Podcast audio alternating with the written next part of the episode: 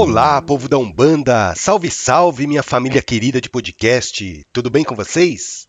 Como é que vocês passaram o feriado de carnaval? Espero que todos tenham passado sem excessos, com muita parcimônia, com muita responsabilidade. E depois da festa vem a ressaca, né? e a ressaca, ela nos traz reflexão. Da mesma maneira é o carnaval. Depois do carnaval vem a quaresma, um período de reflexão, um período para a gente olhar com mais cuidado para o nosso interior. E nada melhor para a gente iniciar esse período de quaresma conversando sobre uma orixá que eu ainda não falei, a mais velha das Iabás. Hoje a gente vai falar sobre Nanã Buruquê. Meu nome é Evandro Tanaka, eu sou médium bandista, e nesse podcast a gente fala sobre Umbanda, espiritualidade, mediunidade e também sobre as poesias do Pai Antônio.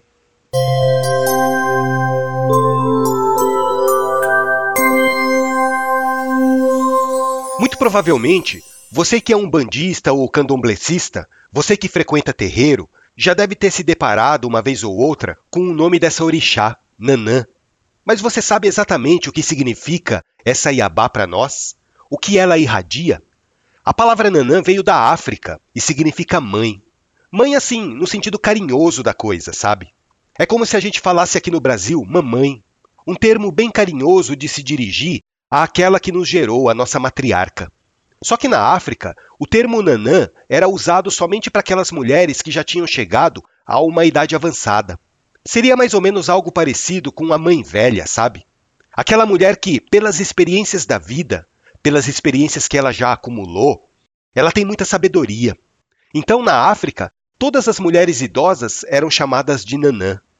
Aqui no Brasil já é diferente, né? Aqui no Brasil, a gente chama as mulheres idosas de vovó, mas lá na África eles chamavam de nanã, de mamãe, mãe velha. Então, para a gente, Nanã traz o arquétipo daquela vovozinha simpática, cheia de histórias, cheia de aconselhamentos. Aquela mulher que carrega a sabedoria e a experiência da vida nas costas.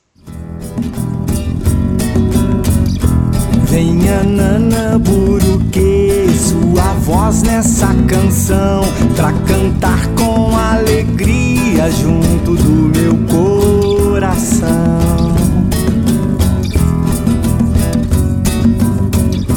Com os filhos de Maria, canarinho cantador, unindo as melodias ao rezo do beija-flor.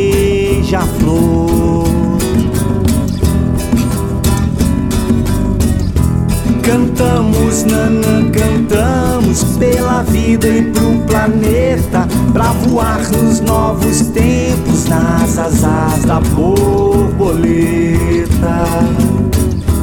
Traga, Nana, seu poder, senhoras das águas calmas, pra cuidar e proteger e elevar as nossas almas.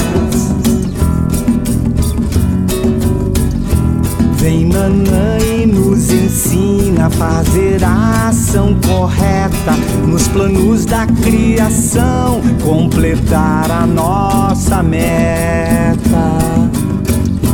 Nana, cantamos com fé, com vontade de vencer, agradecidos celebramos o milagre do viver.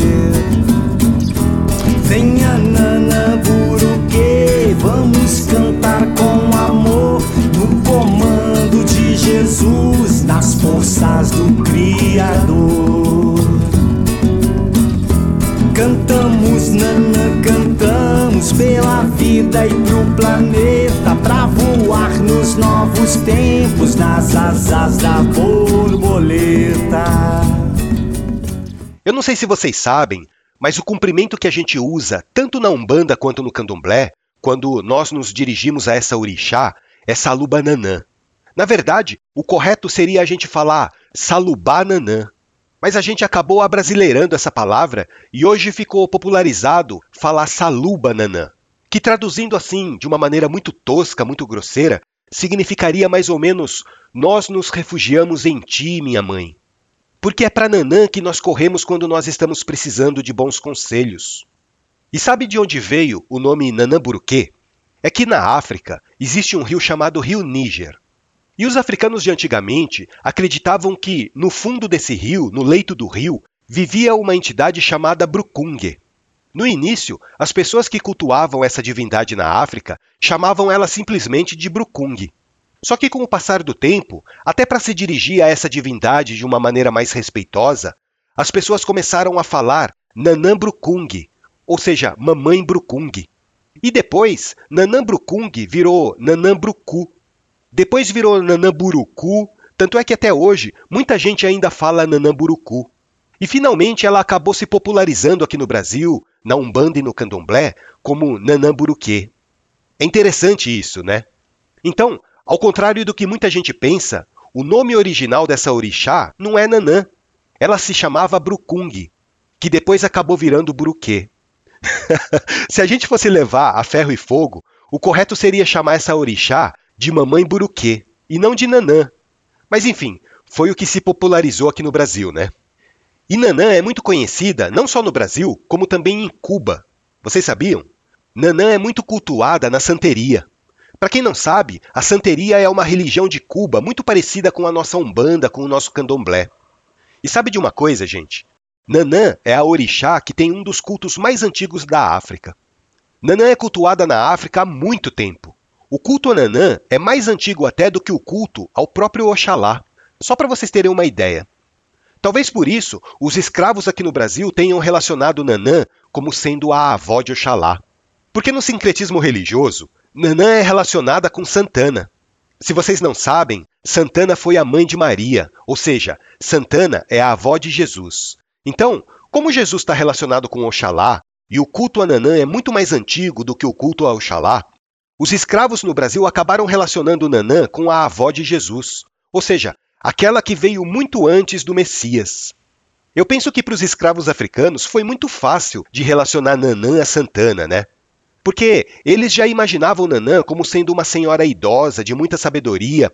Daí, para relacionar essa senhora idosa com a avó de Jesus, foi um processo muito natural. E como Nanã é sincretizada com Santana, a gente costuma homenagear essa orixá no dia 26 de julho, que é o dia da santa na Igreja Católica.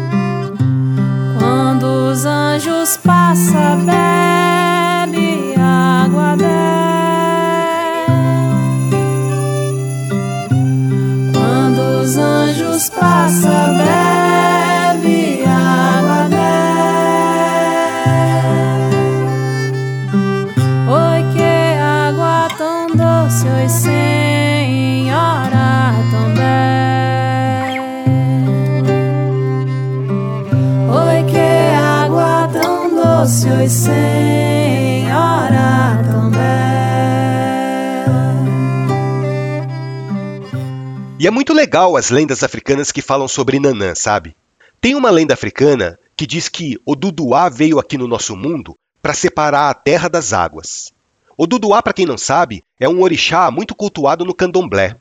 Uma das primeiras divindades iorubás junto com o Batalá. Daí, o Duduá foi mandado por Olorum para vir aqui separar a terra das águas. E depois que ele separou os dois, ficou um filete de lama bem no meio, que foi onde nasceu Nanã. Então, segundo a lenda africana, Nanã se originou dessa junção entre a água e a terra que forma o barro, que forma a argila, que forma o lodo. E essa lenda por si só mostra a antiguidade dessa orixá. Se a gente for fazer uma comparação com a Bíblia Católica, Nanã nasceu no livro da Gênesis, né? quando Jesus separou a terra das águas. Vocês já leram isso na Bíblia? Logo lá no comecinho está escrito assim: E disse Deus: Ajuntem-se num só lugar as águas que estão debaixo do céu, e apareça a parte seca. E assim foi. A terra seca, Deus chamou de terra, e chamou de mares ao conjunto das águas. É muita coincidência, né? Eu acho muito louco esse negócio. Culturas totalmente diferentes, religiões diferentes, que trazem uma simbologia da criação do mundo muito similar. É incrível isso, né? Então Nanã nasceu justamente desse limbo que existe entre a água e a terra. Por isso que o reino de Nanã é considerado o pântano, o lodo, o lamaçal. Sabe aquela área nas margens do rio que quando você pisa afunda o pé? Então, lá é o reino de Nanã.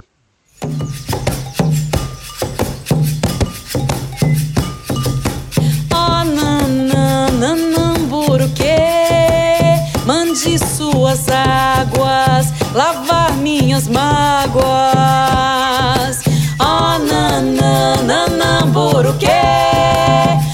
Mande suas águas lavar minhas mágoas. Oh, nananamburuque, mande suas águas lavar minhas mágoas. Oh, nananamburuque, mande suas águas lavar minhas mágoas.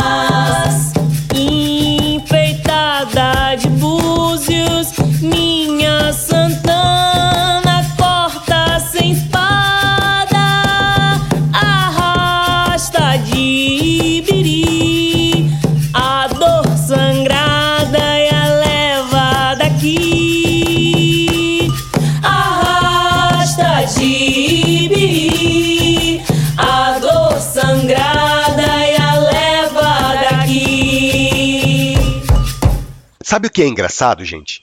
A maioria dos escravos que vieram aqui para o Brasil eram provenientes da cultura iorubá. Só que na cultura iorubá, inicialmente eles não cultuavam Nanã. Não existia a figura de Nanã no panteão iorubano. Nanã acabou sendo, assim, entre aspas, importada de outros cultos, de povos que viviam em outras regiões da África. Por aí vocês percebem o respeito que os demais povos tinham com essa orixá, ao ponto de introduzi-la também na cultura iorubana. E como eu disse para vocês, os domínios naturais de Nanã estão ligados à lama, ao lodo. Se você quiser visitar a casa de Nanã, se você quiser visitar o reino de Nanã, você vai no pântano, vai no manguezal. São esses lugares que estão relacionados a essa orixá. Só que Nanã também está relacionada com as chuvas. Não aquela chuva calamitosa de tempestade, né? Porque a tempestade é o domínio de Yansan. Mas quando cai aquela chuva tranquila, contínua, sem ventos, sabe aquela chuva que dá vontade de você deitar na cama e dormir ouvindo o barulho dela cair? Essa é a chuva de Nanã. E o fato de Nanã ser a dona da chuva também tem uma explicação, né? Afinal de contas, a chuva é a água que vem do céu e se mistura com a terra. E quando a água da chuva se mistura com a terra, ela forma lama, que é o elemento de Nanã. Então, o domínio de Nanã se estende para a água da chuva por causa disso. Da mesma maneira que o domínio de Nanã se estende para a terra também. E olha só que interessante. A chuva, quando vem acompanhado de ventos, ela passa do domínio de Nanã para o domínio de Yansan. Então, Nanã tem uma intimidade muito grande com Yansan por causa disso. E da mesma maneira, a terra, quando não está encharcada de água, quando a terra está seca, ela passa do domínio de Nanã para o domínio de Obaluaê. Por isso, muitos consideram Obaluaê como sendo o filho direto de Nanã. Tem até um ponto muito famoso na Umbanda que fala assim: São flores, Nanã, são flores, são flores, Nanã, buruquê. São flores, Nanã, são flores do seu filho Obaluaê. Nas horas de agonia, ele sempre vem me valer. É seu filho, Nanã, é meu pai. Ele é Obaluaê. E sabe o que é engraçado, pessoal? No plano espiritual, a energia desses três orixás, de Nanã, Obaluaê e Yansan, estão muito relacionados. Sabe com o quê? Com Egum, com os espíritos dos mortos. Obaluaê porque é o senhor das passagens, né? Daquele momento de transição entre a vida e a morte. Yansan porque é a responsável por encaminhar os espíritos dos mortos para os reinos apropriados. Afinal de contas, Yansan é a senhora dos nove céus. E Nanã é aquela que detém a chave que tranca a porta entre o mundo material e o mundo espiritual. Se nós aqui encarnados não conseguimos ver os mortos, é por causa da bondade de Nanã. Ela tem o poder de separar os vivos dos mortos, trancando cada um na sua respectiva dimensão, na sua respectiva faixa vibratória. tá certo que para algumas pessoas, Nanã deixa um vãozinho da porta entreaberto, né? São as pessoas que conseguem se comunicar com os espíritos desencarnados, são as pessoas que são conhecidas como médiums. Mas a regra geral é porta fechada, é porta trancada. E lá no plano espiritual, Nanã tem uma segunda função muito importante também. Ela separa os eguns dos quiumbas, dos espíritos trevosos. Mas como eu já disse antes, não confundam, tá, pessoal? Um egum não necessariamente é um quiumba, apesar de que todo quiumba é um egum. Egum são os espíritos desencarnados que já não possuem mais o corpo físico. O Kiumba, por sua vez, é aquele Egum malvado. Então, Nanã separa os Kiumbas dos Eguns, trancando os Kiumbas em locais sombrios do baixo astral. Oxalá, com sua boa argila, vem, vem, vem, vem mudar. Com sua boa argila, vem, vem, vem. Oxalá, com sua boa argila, vem, vem, vem, vem mudar sabor de lá vem, vem E traz a força que dirá para de vapor de todos, todos elementos Que essa cabaça que monta a existência que contém Essa lama, essa água parada se forma terra se separa a terra. Desse mangue firme, forte, nana vem. E vem, nana, mãe das lamas, nana vem, vem, vem. Vem curar traz a chuva e todo vem, vem, vem, vem, Ana, mãe das lamas, Ana, vem, vem, vem, vem curar, a chuva e todo vem, vem, por dela tudo virá, tudo será devolvido depois de cumprida a missão, cada qual ela se leva lama o coração. Simbora aprender, é filosofia, amor e saber, viemos de longe lá das estrelas Pra nessa terra vir Mas vamos lá. Eu estava falando para vocês que a chuva também é considerada um dos domínios de Nanã. Antigamente, lá na África, quando não chovia muito durante o ano, quando ocorria aquelas épocas de seca prolongada, as pessoas costumavam dizer que Nanã estava infeliz e elas faziam oferendas para Nanã para que voltasse a chover. Da mesma maneira, quando chovia em excesso, quando ocorriam aqueles alagamentos, as pessoas diziam que Nanã estava furiosa, e elas faziam oferendas também para agradar a orixá para fazer parar de chover. E pelo fato da chuva ser um dos elementos de Nanã, na Umbanda, a gente costuma orientar os filhos e as filhas de Nanã a tomar banho de chuva pelo menos uma vez por ano, para que a energia da orixá na coroa daquela pessoa se fortaleça. E como é que a gente identifica um filho ou uma filha de Nanã? Existem características muito comuns a essas pessoas. Geralmente, as pessoas que têm essa orixá na coroa são pessoas que não gostam de multidão, são pessoas que não gostam de muvuca. Se pudessem, elas iriam morar na roça ou numa cidade bem pequenininha e pacata. Quem tem Nanã na coroa gosta muito de lidar com a terra, gosta de jardinagem, gosta de plantação. E também gosta de juntar quinquilharias. Sabe aquela pessoa que adora entrar num sebo para comprar um livro usado, para comprar um livro velho? Sabe aquela pessoa que adora visitar loja de antiquários, que adora visitar museus? São os filhos de Nanã. E os filhos e as filhas de Nanã gostam muito de criança também. E elas são voltadas muito para trabalhos assistenciais. Os filhos e as filhas de Nanã são pessoas muito calmas, são pessoas lentas. Até para falar, eles são um pouco devagar. Os filhos e as filhas de Nanã aparentam ter uma idade muito mais avançada do que eles têm realmente. Às vezes são pessoas rabugentas, mas são pessoas muito ponderadas naquilo que dizem. São ótimas conselheiras, apesar de serem muito moralistas, muito tradicionalistas. você se identifica com essas características? Então, muito provavelmente você tem Nanã na sua coroa. Tem uma outra característica muito peculiar de Nanã, mas assim, Essa característica é mais levada a sério no candomblé. Na Umbanda, nem tanto, a Umbanda não dá muita importância para isso.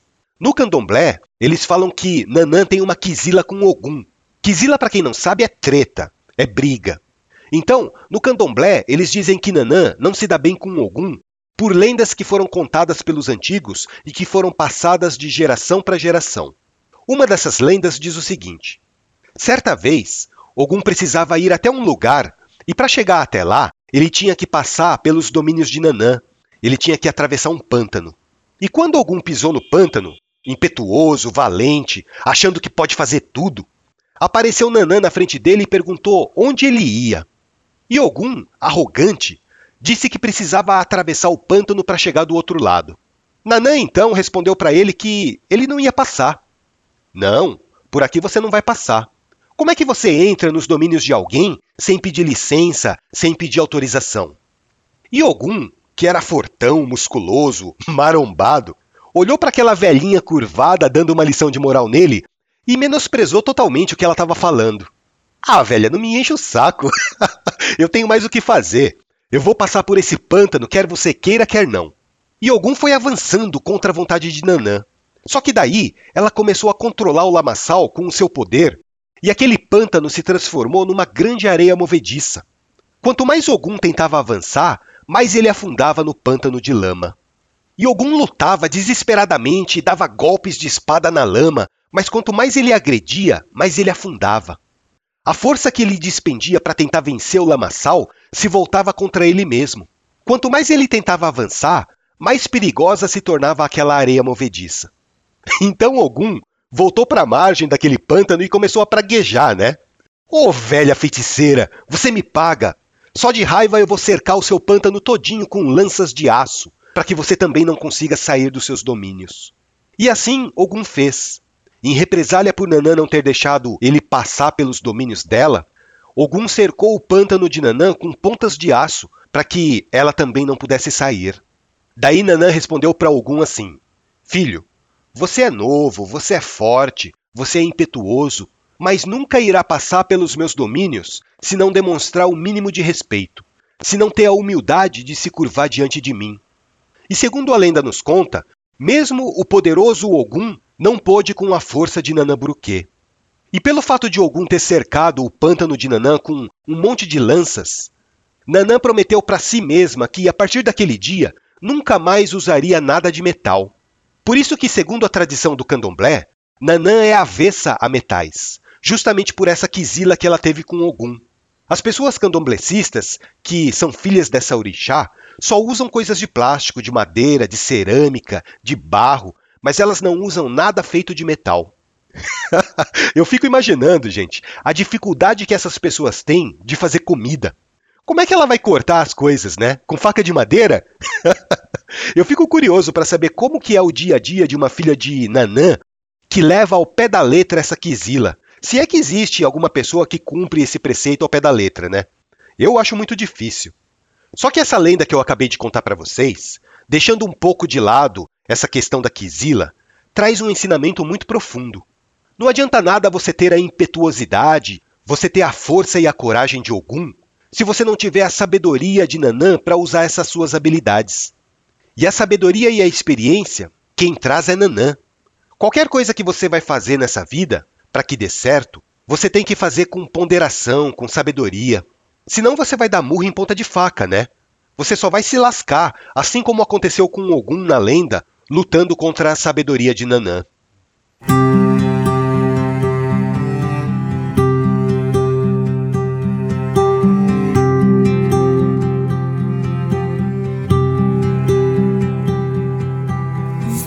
passarinho voa nas terras de mãe.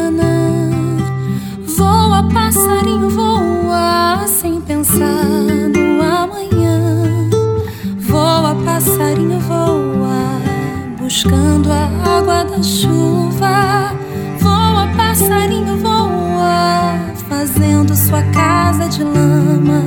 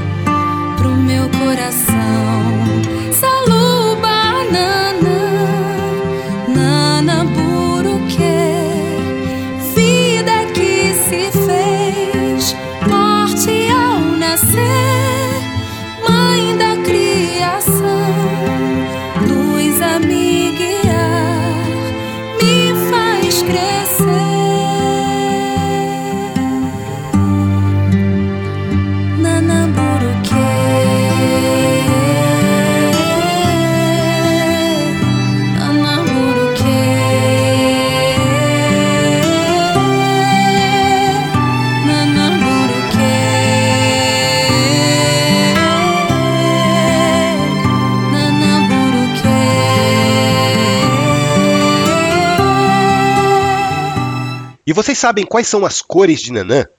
Nanã gosta de roxo, de lilás, de violeta.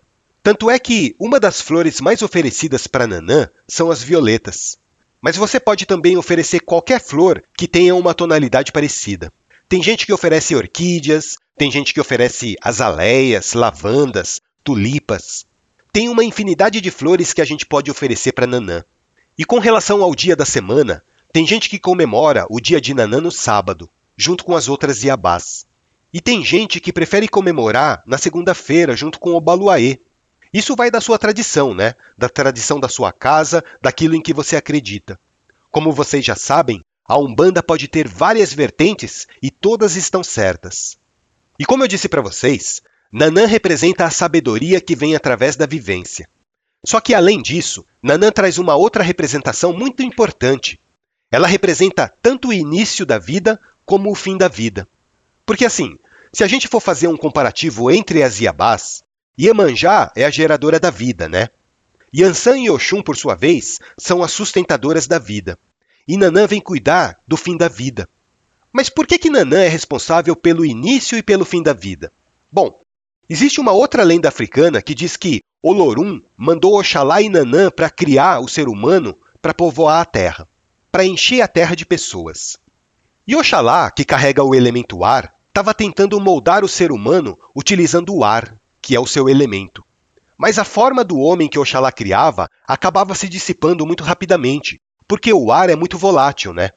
Então, Oxalá tentou moldar o homem utilizando as águas, mas ele percebeu que o homem também perdia sua forma. Em seguida, Oxalá tentou moldar o homem utilizando madeira, só que daí ele percebeu que o homem ficava muito duro, muito rígido. E Oxalá já estava meio desanimado com aquelas tentativas frustradas dele quando surge Nanã, com a sua sabedoria, trazendo a lama, trazendo o barro que é o seu elemento, e entrega esse barro para Oxalá para que ele pudesse moldar o homem. Daí Oxalá, feliz, molda o homem perfeito do jeito que ele queria e sopra dentro do homem o sopro da vida. E assim foi criado o ser humano, modelado na argila de Nanã. Se para muitas pessoas o sopro de vida vem de Oxalá, a base para a construção do nosso corpo físico veio de Nanã Buruquê. Por isso que Nanã é considerada a responsável pelo início da vida. Porque se não fosse esse nosso corpo físico, vindo da terra, vindo do barro de Nanã, a vida encarnada não existiria, né? E da mesma maneira, quando a gente desencarna, quando a gente morre, esse nosso corpo físico vai para onde? Ele volta para a terra. Como diz a Bíblia, do pó viestes, ao pó retornareis. Por isso que na Umbanda a gente diz que o nosso corpo físico pertence a Nanã, Sou de Nanã, eu a, eu a, eu a, e. Sou de Nanã, eu a, eu a, eu a, e. Sou de Nanã, eu a, eu a, eu a, e. Sou de Nanã, eu a. É por esse motivo que a gente fala que Nanã também está ligada ao fim da vida encarnada. E só abrindo um parênteses, lá na África, a morte era chamada de Iku. Então, quando você canta para Nanã, você está cantando para espantar o Iku, ou seja, para espantar a morte. Se a pessoa está doente, a gente canta para Nanã para espantar a morte de perto dela, para que a pessoa possa recuperar a saúde. Se uma pessoa vai dar à luz, muitos cantam para Nanã para que a criança possa nascer com vida também. Então, gente, Nanã está muito relacionada com essa coisa de vida e de morte. Quem tem a chave dos portais da vida e da morte é Nanã Buruquê. Assim como também tem o seu filho Obaluaê. Tanto é que o búzio é um elemento muito ligado a Nanã. E olha só que interessante. O búzio simboliza a morte, mas ao mesmo tempo o búzio está ligado ao início da vida. Porque, eu não sei se vocês já repararam, mas o búzio tem um formato que lembra o órgão genital feminino, né? Que é o responsável pelo início da vida. E da mesma maneira que o búzio, a semente também simboliza Nanã, porque para a planta nascer e crescer, o grão tem que morrer. Então, a semente, os grãos, também simbolizam a morte e o renascimento. Bom, espero que vocês tenham gostado do episódio de hoje. Ficou um pouco mais longo do que eu costumo gravar normalmente, mas eu tive uma satisfação e um prazer enorme de falar sobre Nanamburuquê. Se vocês gostaram, compartilhem o podcast com outras pessoas, para que elas possam aprender um pouco mais sobre Umbanda, para que a gente possa difundir os conhecimentos sobre essa religião tão linda. E não deixem de acompanhar os nossos próximos episódios nas principais plataformas de áudio.